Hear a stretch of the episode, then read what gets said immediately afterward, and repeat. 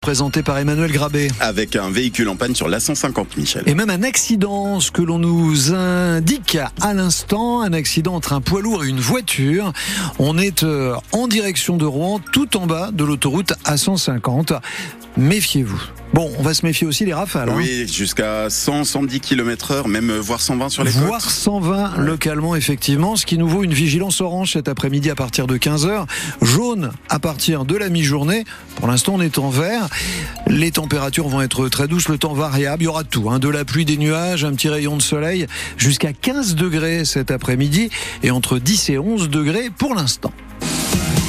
France Bleu Normandie vous le révèle ce matin. Rouen accueillera le grand départ de la solitaire du Figaro en août prochain, juste après les JO. Et la solitaire du Figaro au départ de Rouen, c'est une première. On nous promet une semaine de festivités sur les quais du 17 au 23 août, puis la descente des voiliers le long de la Seine jusqu'au Havre pour euh, prendre la mer, prendre la course.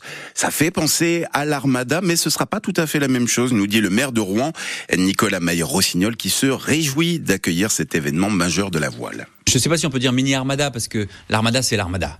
C'est autre chose. Là c'est une compétition sportive. Donc évidemment ça attire beaucoup de gens qui s'intéressent à la voile et puis au sport en général.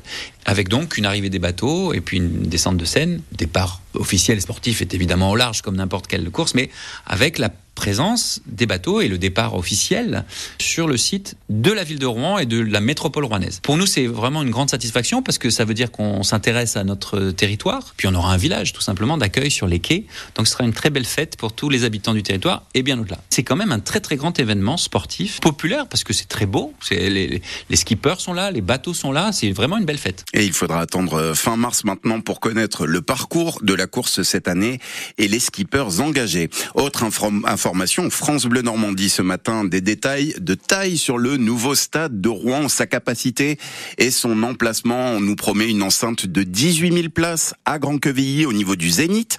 Il sera construit à l'emplacement de l'actuel parking qui lui sera reconstruit quasiment au même endroit mais en hauteur. Vous lirez sur francebleu.fr que ce terrain est idéal aux yeux de la métropole car il est bien desservi par les transports en commun, par la 13 et par la Sud 3 et puisqu'il n'y aura pas besoin de bétonner de nouvelles parcelles connaîtra dans les prochains jours la date du procès de Mélanie Boulanger. Désormais ancienne maire de Cantleux en Seine-Maritime. Elle a quitté sa fonction hier, empêtrée depuis plus de deux ans dans une affaire de complicité de trafic de drogue, soupçonnée d'avoir informé des trafiquants de sa commune et d'avoir agi pour ne pas gêner leur malversation.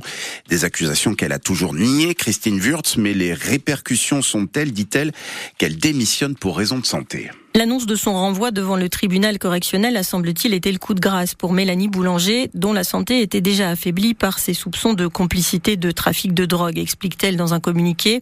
Une accusation surréaliste, écrit l'élu, qui me salit et me fait souffrir autant qu'elle abîme l'image de notre ville et celle de ma famille, poursuit-elle. Dénonçant un acharnement judiciaire et médiatique et la grande solitude dans laquelle les services de l'État l'auraient laissé face au trafic de stupéfiants et aux menaces qu'elle a reçues de la part des trafiquants depuis qu'elle est maire de la ville.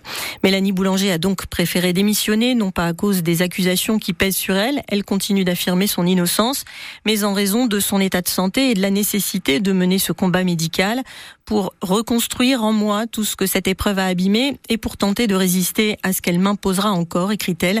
On connaîtra fin février la date de son procès, probablement pas avant la fin de l'année, selon son avocat. Et qui pour lui succéder au poste de maire de Cantleux On le saura lors du prochain conseil municipal lundi.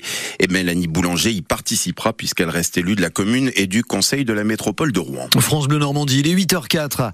Des restrictions de circulation sur les ponts de Tancarville et de Normandie aujourd'hui cause du vent violent attendu dès le milieu d'après-midi. On va faire un point complet sur la météo. On sera en vigilance orange en Seine-Maritime et dans l'heure aujourd'hui. Les poids lourds, les deux roues, les piétons et les remorques et caravanes ont interdiction d'emprunter ces ponts à partir de 15 heures.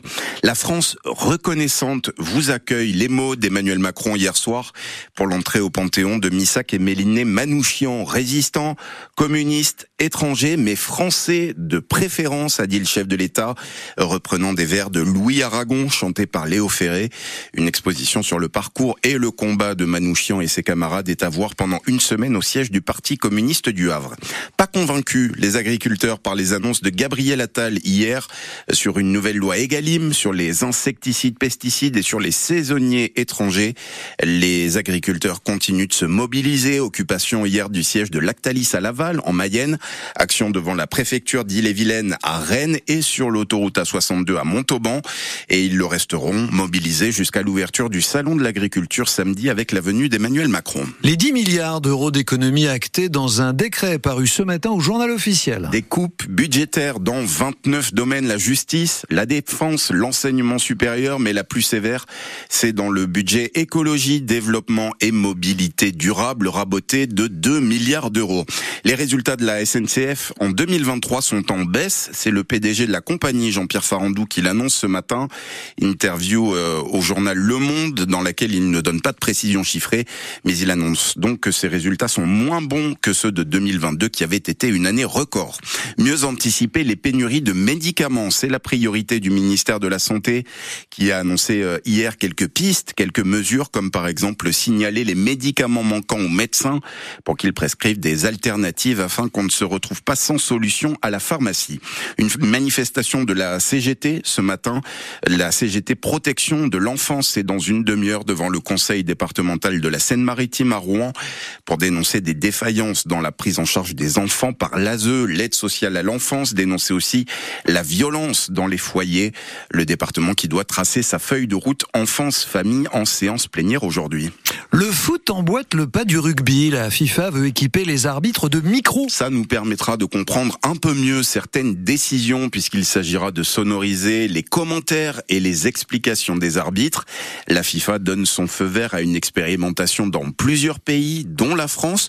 Expérimentation qui va être très progressive, Cyril Ardo. Pour l'instant, les micros ne seront ouverts qu'au moment où la VAR, l'arbitrage vidéo, aura été demandé et encore pas forcément de façon systématique, seulement pour les actions les plus litigieuses. Dans un premier temps, l'expérimentation ne concernera que le championnat de France féminin, mais la Fédération française de foot se montre très favorable à un tel dispositif et espère l'étendre au foot masculin avec, pourquoi pas, un test lors de la prochaine finale de la Coupe de France. C'est dans le sens de l'histoire et c'est une forme de transparence que l'on doit aux fans et aux diffuseurs, résume Eric Borghini, membre du comité exécutif de la FFF et président de la commission fédérale des arbitres.